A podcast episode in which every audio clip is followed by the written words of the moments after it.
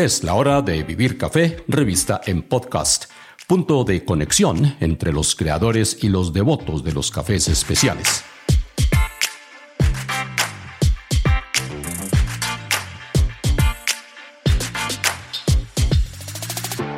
En esta, la 34 emisión de este canal de audio, el invitado es Abel Calderón, un administrador de negocios de la Universidad de La Sabana en Bogotá, quien se encontró con el café por pura casualidad. Hoy, con Varietale Café, su principal bandera es una de las figuras más refrescantes del sector. Abel Calderón es de ancestros caldenses, pero sin vínculos directos con el café.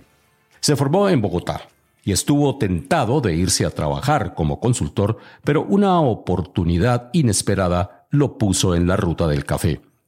Empezó con un pequeño puesto en un recinto universitario y desde allí fue avanzando paso a paso hasta construir un negocio que incluye tiendas, variada oferta de experiencias, programas de formación profesional y una plataforma de compra y capacitación dirigida a caficultores.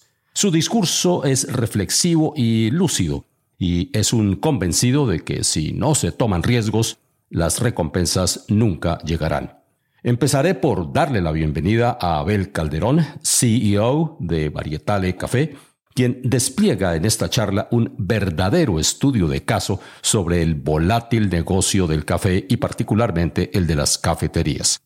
Muchas de sus experiencias, de sus aciertos y desaciertos que comparte con nosotros, orientarán a muchos nuevos emprendedores sobre lo que yace en el camino. Pero primero los antecedentes de Abel Calderón. Hola Hugo, bueno pues antes que nada muchas gracias igual por la invitación. Para mí es un gusto estar acá y, poder compartir un poco la historia de Varietale.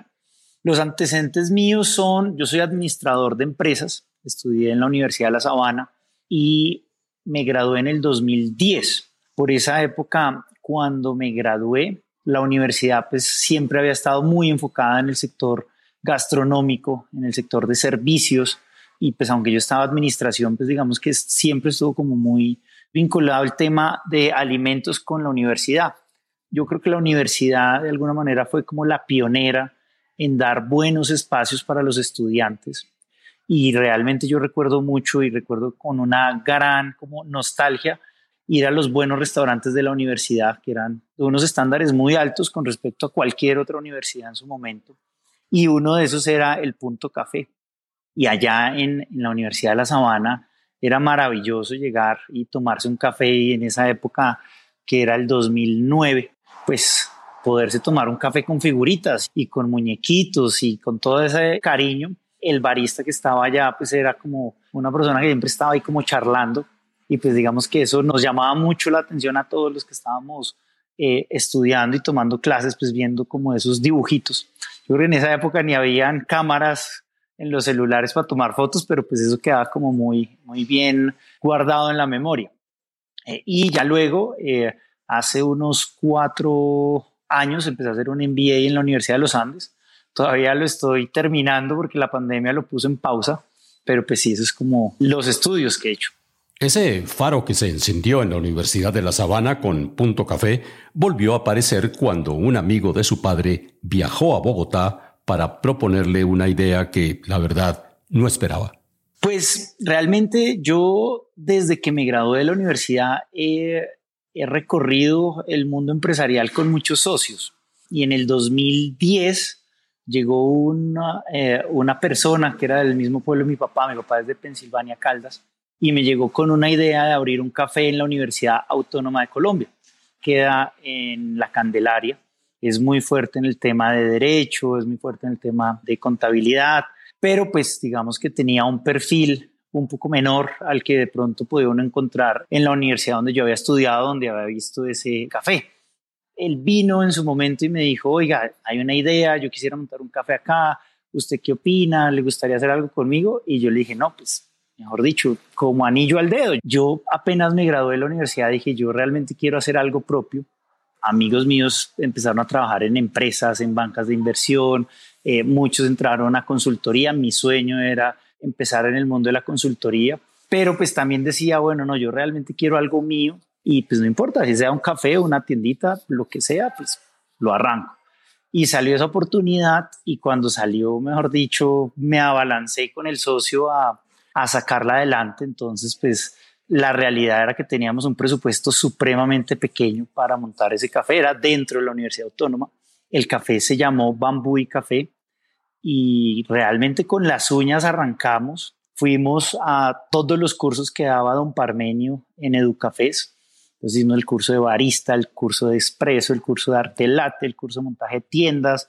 Eso duré 15 días aprendiendo todo lo que podía, porque mi sueño realmente era montar el café que estaba en la Universidad de La Sabana, montarlo pues a Universidad Autónoma, eh, tratando pues de ser mucho más cauto con el tema de precios, con el tema de la relación pues producto-calidad. Y lo hicimos, lo sacamos adelante, en su momento pues todo el acompañamiento de cafés fue fabuloso, entonces ellos nos dieron la idea, nos dieron tal, y por cosas de la vida, el barista, que era el barista de, de la tienda del Punto Café, lo convencimos de que se viniera a trabajar para nosotros en, ah, en este punto nuevo que montaba, pues que era un salto al vacío de este hombre, pues que tenía todas las garantías de trabajar en una universidad, que le pagaban ocho horas, pues venirse aquí con un recién graduado a trabajar, pero él se vino con nosotros, empezó muy bien, realmente desde el primer día tuvo una acogida impresionante con los estudiantes, con los profesores, toda la, parte directiva de la universidad. Y nuestro barista, que era el, jefe, pues tenía todo el mundo matado en esa época con su arte late. Entonces, pues digamos que esa fue como la, el primer inicio, ¿no?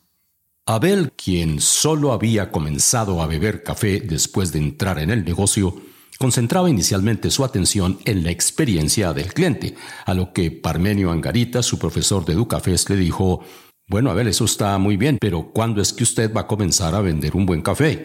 Claro, a partir de ese momento, Abel Calderón le dio un giro a su emprendimiento de 180 grados. Sí, pues en ese momento realmente lo que me cautivaba a mí era el arte late. Yo realmente eh, en esa época ni siquiera tomaba café, yo me gradué de la universidad y creo que no me había tomado un solo café, pero pues yo decía, Dios mío, yo cómo estoy entrando a este mundo sin ni siquiera tomar y realmente lo que me apasionaba era poder ofrecerle un producto diferente eh, a la gente que tuviera como ese valor agregado, que hubiera como esa sensación de los sentidos, ¿no? De, de, ver el producto bien preparado, de verlo bien hecho, de haber como esa delicadeza con la que se preparaba.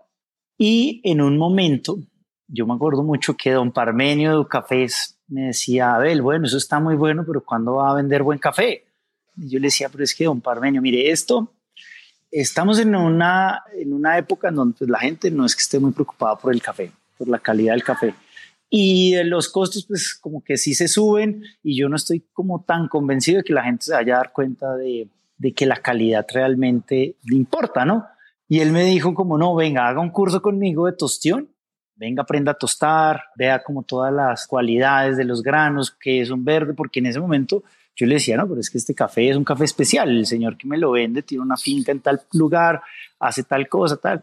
Él me decía, no, pero todo el mundo piensa que eh, el café que está consumiendo y que está vendiendo es un café especial, pero venga y aprenda, porque eso no es, o sea, usted no puede creer que todo el mundo le dice que es el café especial y usted está vendiendo un café especial.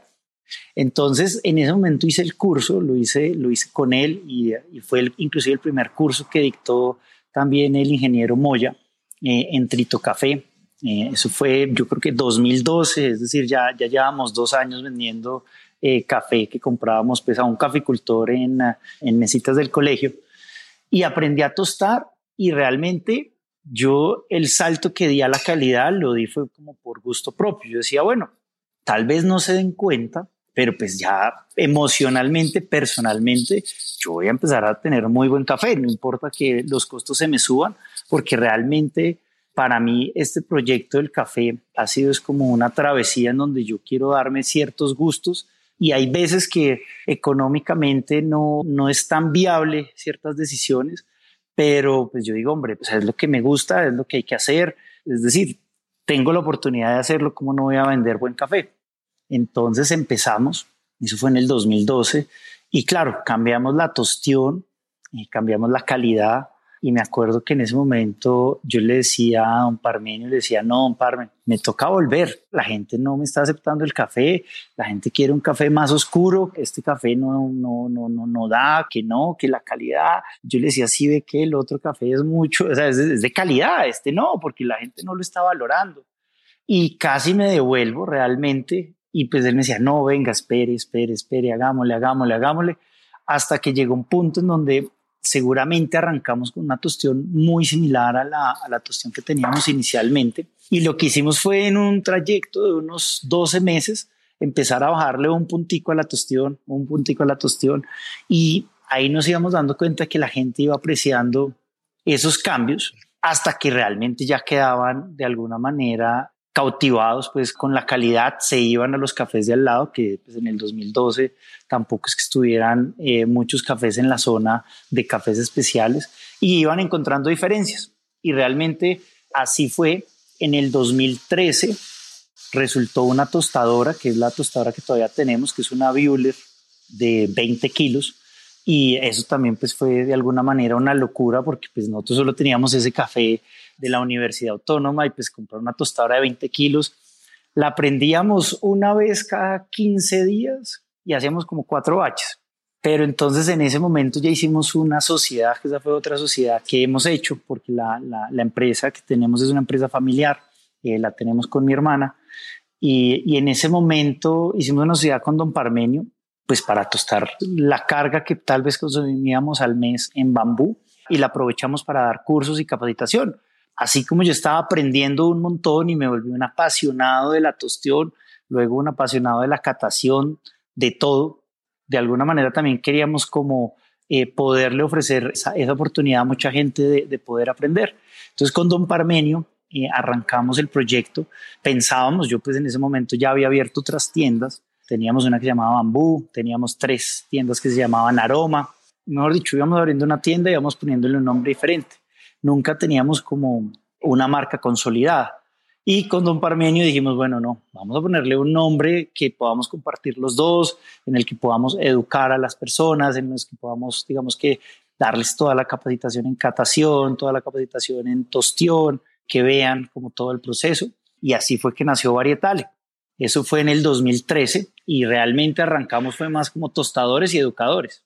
Y así pues que, tomada la decisión de montar Varietale, Ambos se empeñaron en sacarle provecho a la tostadora, pero justo en ese momento se les cruzó la invitación a un viaje para asistir en Seattle, Estados Unidos, a una de las ferias de la Specialty Coffee Association. Lo que Abel vio en ese viaje lo entusiasmó de manera tal que regresó a Colombia con la meta de hacer de Varietale una tienda similar a las que había visto en Estados Unidos. Sin embargo, Abel no contempló que la sociedad familiar no compartía completamente ese riesgo. Nosotros en el 2013 compramos la tostadora y en el 2014, sobre eh, la época de febrero, pues yo creo que no, no, estábamos tostando más de 20 baches eh, eh, desde que la habíamos comprado.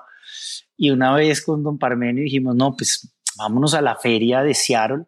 Ese año fue allá y vamos a conocer inclusive pues toda la gente de Buehler porque la tostadora que tenemos eh, en su momento fue la primera que llegó aquí a Latinoamérica y pues ellos digamos que nos cogieron un aprecio enorme porque pues, o sea, nosotros fuimos los primeros en creer en ellos, nosotros felices también porque pues ellos creyeron en nosotros y, y pues como que logramos una sinergia muy, muy chévere que aún todavía sigue muy vigente.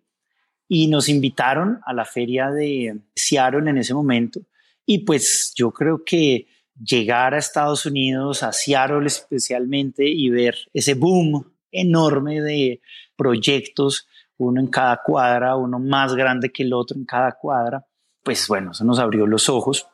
En ese momento ya habían muchos colegas, pues digamos que con los que siempre hemos tenido una relación muy estrecha, como José y Paola de Colo, en su momento Steven, que había abierto su botica de café en el Hotel Hilton, eh, Jaime Duque, pues que estaba haciendo todo su trabajo en la catación pública y, y, pues yo veía esos, esos modelos que también pues para mí fueron una fuente de inspiración enorme. Y luego vimos ya en Seattle unas tiendas pues que eran 10 veces, 20 veces el tamaño de, de los proyectos que veíamos acá. Y pues eso realmente como que me, me atrajo muchísimo y, hablábamos con horas y horas con un parme. Bueno, pero ¿cómo lo hacemos? Pero la gente sí tendrá la capacidad para poder pagar un buen café, para hacer un proyecto grande, tal, tal. Hasta que andando, yo, pues digamos que tengo una cualidad y es que me encanta callejear, me la paso pues todo el tiempo por fuera. Yo, yo, mejor dicho, me la paso más en el carro que en las tiendas y me gusta mucho andar y ver y soy muy curioso con el tema de inmobiliario. Y un día vimos una casa enorme, enorme y le dije a mi papá como, hombre, a mí me parece que una casa, o sea, un local acá en este espacio, pues podría ser como interesante porque vi esto en Estados Unidos y, tal. Le conté a don Parmenio y Parmenio me decía, no, pues eso está muy bueno, pero no, pues ¿quién va a pagar ese arriendo? Y mi papá, no, pero esto usted aquí a punta de café, ¿y cómo va a salir adelante? O sea, aquí toca poner restaurante, toca poner más comida, toca poner bar, toca poner de todo. Y pues yo en su momento les dije, bueno, pues yo estoy abierto a, mejor dicho, si nos toca volver a un restaurante, lo volvemos a un restaurante, pero, pero pues probemos solo con café, pongamos la tostadora, arranquemos. Y si vemos que la cosa no está fluyendo como, pues, como estamos esperando, pues evolucionamos y le, le hacemos el, digamos que los cambios que hayan que hacerle. Y arrancamos, eso fue en el 2014, que arrancó el proyecto ya de Varietale como tienda. Y pues eso fue para nosotros un salto al vacío enorme, porque pues yo venía de una tienda que la más grande era de 30 metros, 30, 36 metros, a pasar pues a un local ya grande, robusto, eh, en donde tenía que hacer inversiones de gas, inversiones de pisos, de ductos, y pues eso era un mundo completamente nuevo, ¿no? Y abrimos y realmente tuvo una acogida, de alguna manera pronto no lo estábamos imaginando, tal cual empezó a funcionar.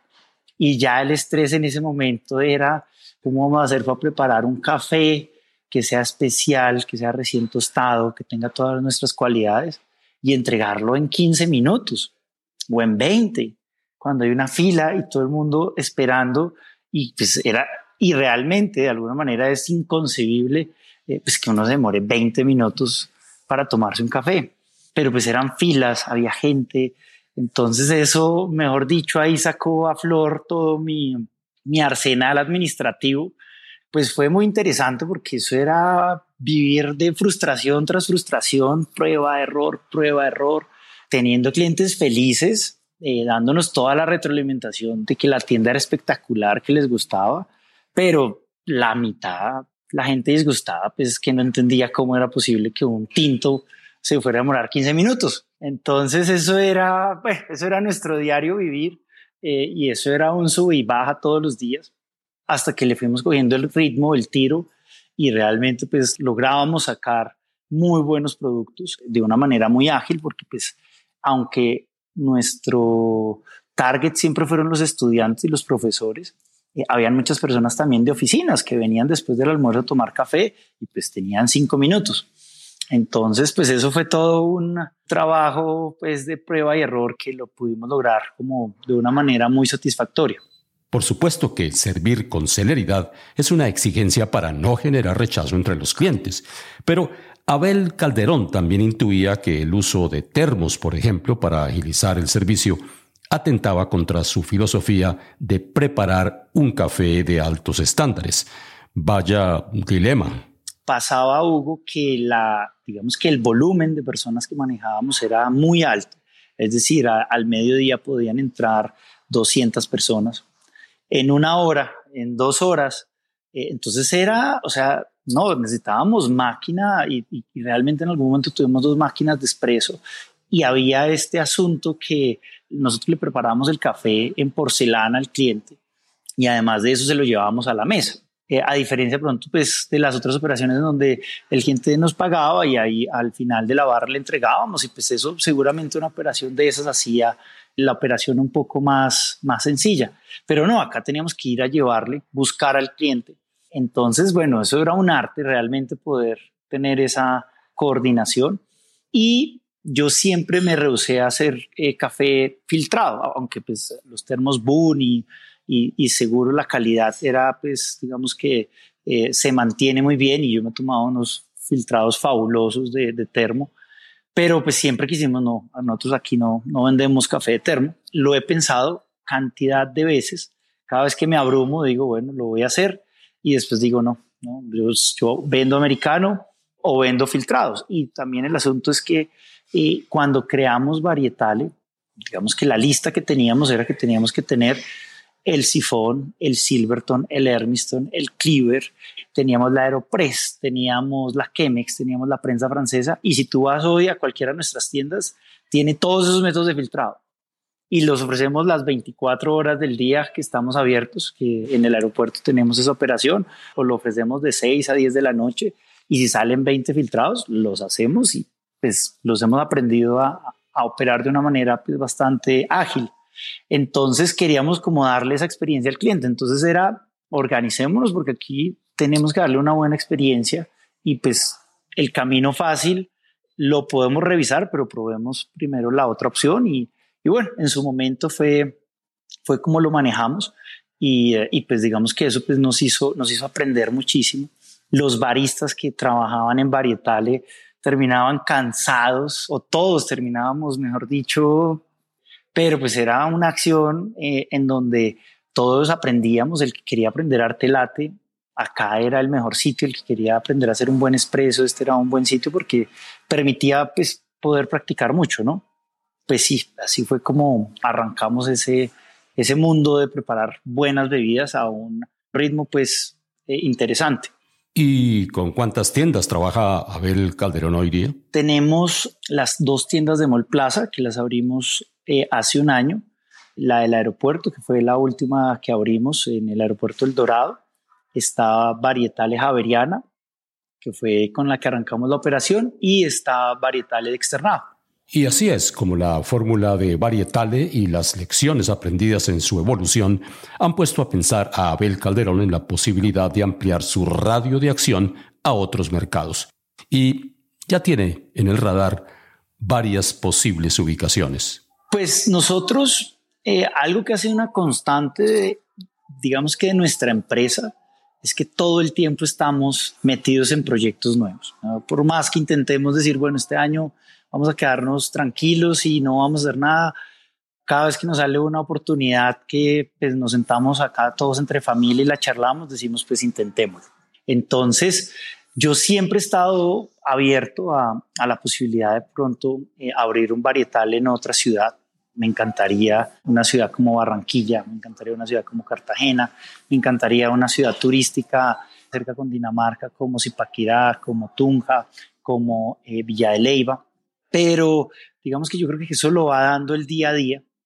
Eh, pasa mucho en el tema de servicio, en el tema gastronómico, que la, la situación suele ser muy estable, pero también es muy volátil con el tema del personal muchas veces, con el tema de los asuntos del día a día que suelen pasar, porque pues estamos trabajando con seres humanos y a los seres humanos nos suelen pasar innumerables cosas.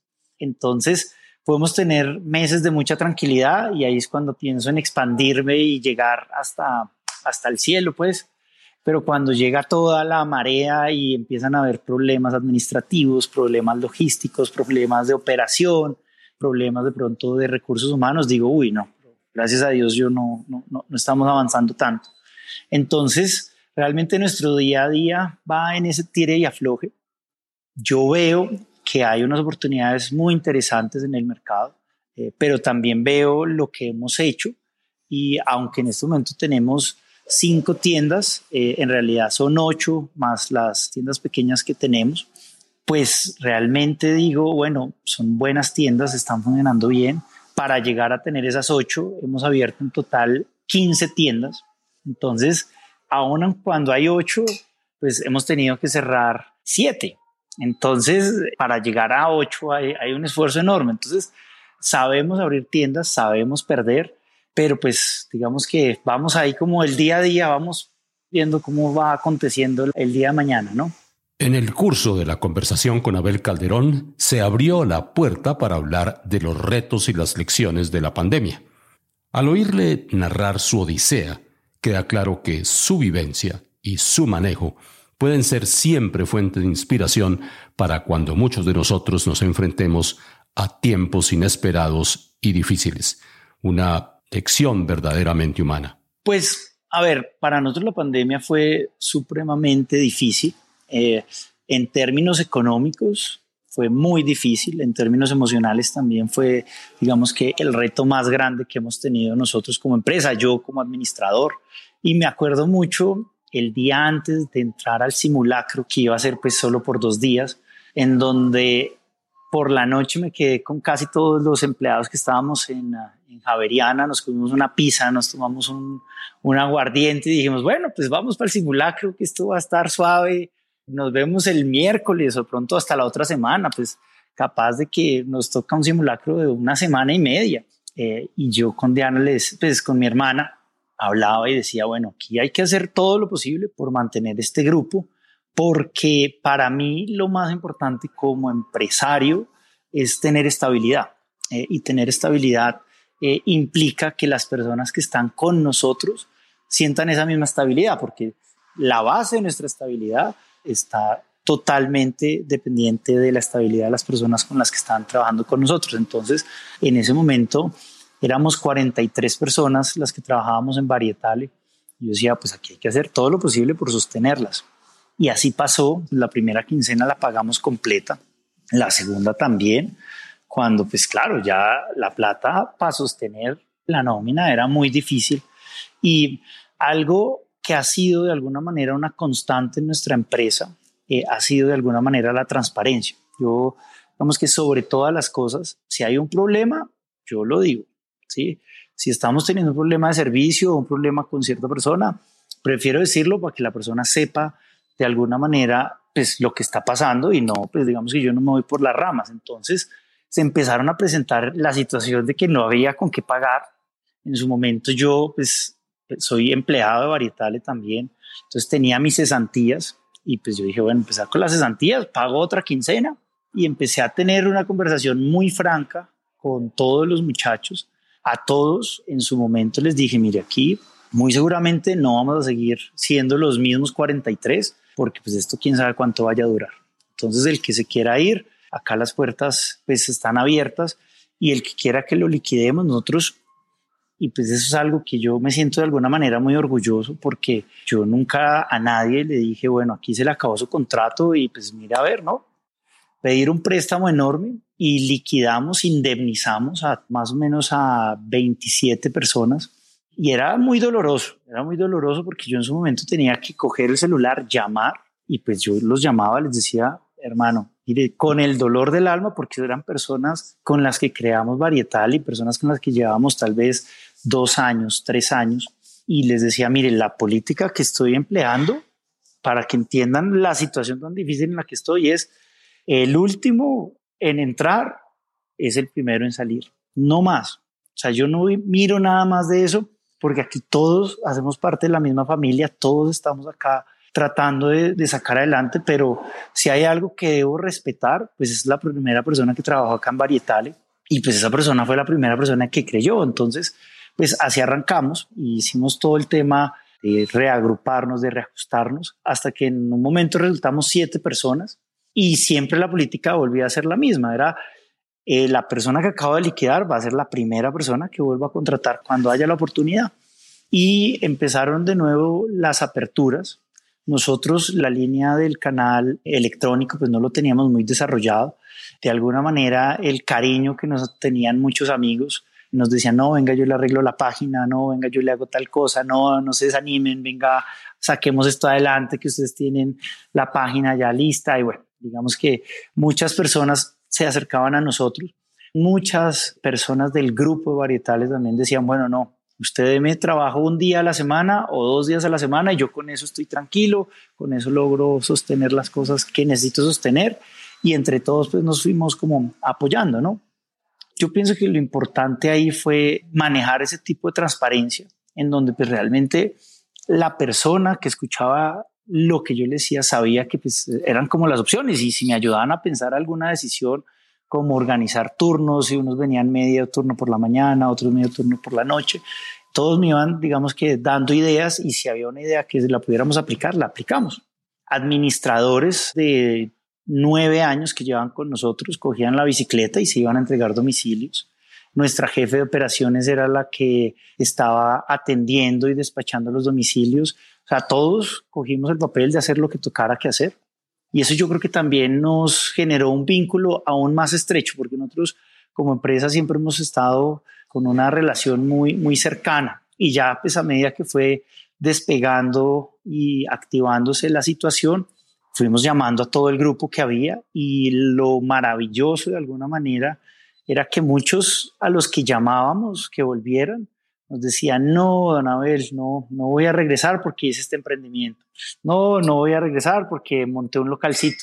Y yo decía, perfecto, me alegra de corazón porque yo creo que esta misma crisis a muchos nos movió y yo creo que muchos de los que trabajamos en Baritale hoy estamos mejor. Eh, la empresa pues de alguna manera se recuperó el año pasado. Eh, los resultados son muchísimo mejor que en el 2019. Tuvimos que cerrar un par de locales, pues que era doloroso, pero pues también lo que hablábamos, había que tomar decisiones. Pero en términos generales, yo creo que en el aspecto económico, en el aspecto organizacional, estamos mucho mejor. Claramente hubo pérdidas eh, familiares, hubo pérdidas pues, que todos sentíamos porque pues, era, era muy difícil, pero pues logramos llevar de alguna manera la empresa a buen puerto y muchos, muchos, muchos, es decir, estoy hablando de unos seis empleados de Varietale, hoy son dueños de locales, dueños de tiendas de café, a todos los he visitado, todos voy allá a tomarles tintico de vez en cuando. Entonces, eh, pues eso para mí tiene un salario emocional que es muy, muy importante, verlos que, que crezcan también. Como una cafetería no existiría sin proveedores regulares, Abel Calderón ha creado lazos comerciales y personales con los cultivadores bajo una figura de tres pilares, la confianza, el respeto y el precio justo.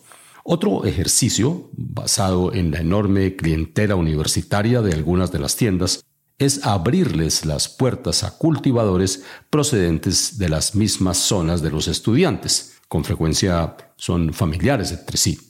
Todo lo compramos en ah, pergamino, entonces por los mismos cursos y talleres que hemos venido desarrollando con Educafés, que lo seguimos eh, haciendo ahora acá en el local de externado, en donde tenemos todo el laboratorio, y también por la cercanía que hemos estado a las zonas universitarias, algo que nos ha pasado y ha sido la constante y nuestra mayor fuente de, materias primas, es tener estudiantes que vienen, muchos vienen aquí a la capital a estudiar. Eh, yo creo que todos en Colombia tenemos un familiar que cultiva café.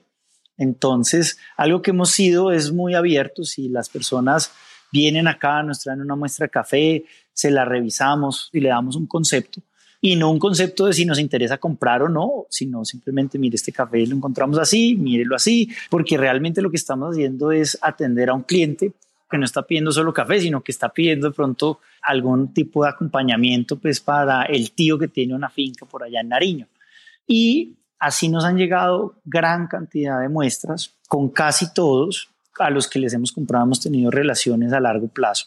Hay fincas con las que hemos trabajado desde los primeros días, desde el principio, lo que más quisimos era en ese mismo ámbito de transparencia, es poder de alguna manera presentar al cliente final toda la información de la finca, del cultivador, de dónde estaba ubicado, para que de alguna manera vieran el café acá en Varietale.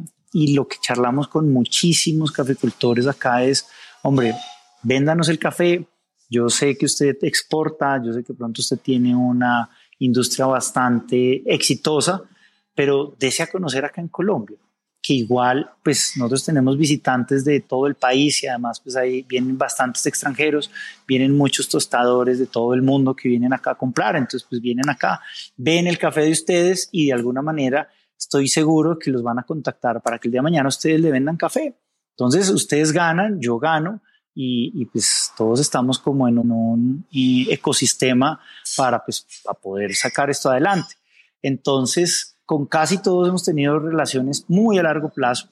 Tratamos de tener una variedad bastante amplia de cafés. En este momento tenemos tres líneas de cafés. ¿Y cuáles eh, específicamente son esas tres eh, líneas? Tenemos toda la línea de cafés especiales, eh, que son cafés lavados con toda la trazabilidad del caso. Nosotros pues casi todos los cafés los compramos directo con el caficultor. A todos siempre les hemos pagado por encima del valor de la carga. Incluso en estos momentos, digamos que de dificultad de abastecimiento, son muchos los que se nos acercan y nos dicen, mire, este café sin duda lo podría vender más costoso, pero ustedes han confiado en nosotros desde antes. Entonces yo quiero que ustedes nos sigan comprando. Este es el precio, pues miremos, busquemos un acuerdo y, y lo seguimos manejando. Entonces, esa es la primera línea, toda la línea de los cafés especiales, que son cafés tradicionales colombianos, achocolatados, que por lo menos están registrando 85 puntos en, un panel de catación. Tenemos las ediciones limitadas, que son todos los varietales. Acá tenemos Sudán Rumé, tenemos mocas, tenemos geishas, tenemos jabas, pacamaras, y hemos desarrollado unas alianzas muy chéveres con tres fincas de acá de Cundinamarca. Una es La Trinidad, otra es Hacienda Misiones, eh, la finca Tío Conejo en Manizales.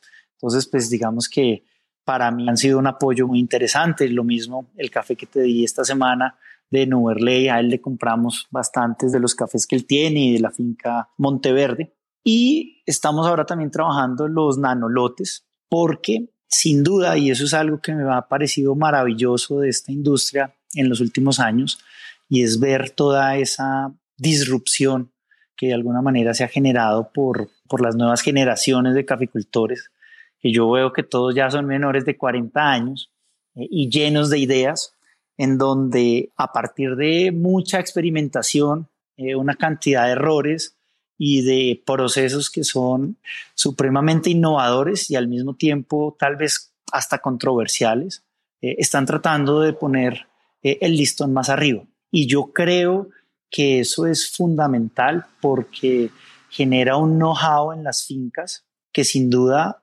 se ve reflejado en el pago final y en la calidad de vida que va a tener eh, todo el sector como tal, porque cuando tú estás pagando bien por un café de estos, eh, yo espero y estoy casi seguro de que el que tiene una finca supremamente excelente, seguramente el día de mañana va a estar pagándole también muy bien a sus recolectores. Sí, una relación a largo plazo también con el recolector, que pues hay una informalidad bastante alta.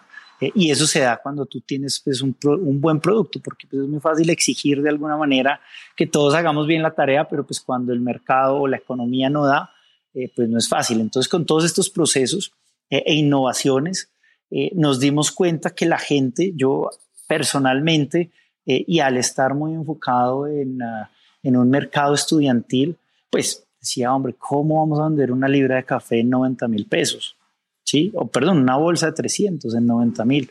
Eso pues es, un valor supremamente alto, pero nos dimos cuenta de que hay gente que también lo está valorando, que se está dando cuenta de que son productos que valen la pena probarlos y pues por supuesto hay, hay café para todos los gustos. Y uno de esos pues es este segmento de productos supremamente innovadores, muy bien desarrollados y productos que están vendiendo en el exterior a unos precios pues altísimos pero pues es lo mejor y es lo último que se está desarrollando. Entonces, eh, esa es la tercera línea en la que hemos estado trabajando, que realmente, eh, para sorpresa mía, es una de las que más se mueve. Si bien es cierto que en el curso de este encuentro Abel Calderón ha insinuado hacia dónde apunta su brújula, quisiera que de alguna manera nos repitiera cómo se imagina él su futuro próximo. Eh, bueno, pues en este momento la, meta por lo menos del 2022 es terminar de reorganizar la empresa. Hay muchos procesos que todavía los hacemos de manera pues muy orgánica, desde el punto de vista que pues, hemos desarrollado como la mejor manera de, hacerlo. La tienda de acá de Javeriana, que es la, la, más importante, donde tenemos la trilladora, aquí hacemos todo el proceso de trilla y de tostión, es una tienda que nos consume, digamos que muchos recursos en temas de tiempo y en temas de operación. Entonces yo creo que lo más importante para nosotros es dejar la operación pues como muy organizada. Nunca va a estar organizada porque siempre van a haber novedades, ¿no? Pero pues sí organizarla pues de una manera más coordinada. Yo sí me imagino eh, el día de mañana teniendo locales fuera de Bogotá y poder ampliar esa operación. Pero pues sin duda tenemos que mejorar varias cosas acá en la casa antes de, poder pues, dar como ese paso. En el tema de compras de café, sin duda seguiremos comprando y buscando cafés eh, por todo Colombia. yo creo que la, la, parte más importante, que es la que venimos haciendo y como que nos soñamos, es seguir educando a nuestros baristas, seguir educando al cliente final, ser que Varietales siga siendo esa puerta de entrada para muchos consumidores que apenas están ingresando al, al, mundo del café, casi todos jóvenes, porque la mayoría de los clientes que atendemos son personas eh, menores de 25 años. Eh, entonces, como que ver de qué manera vamos mejorando esa, esa propuesta de valor que es como cada día, ¿no?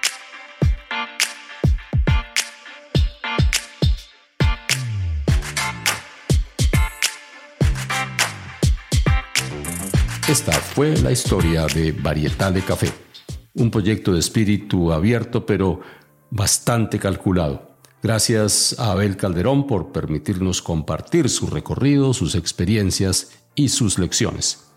Les habló Hugo Sabogal. Así concluimos la 34 emisión de Vivir Café, revista en podcast. Mientras tanto, buenos cafés y buenos momentos.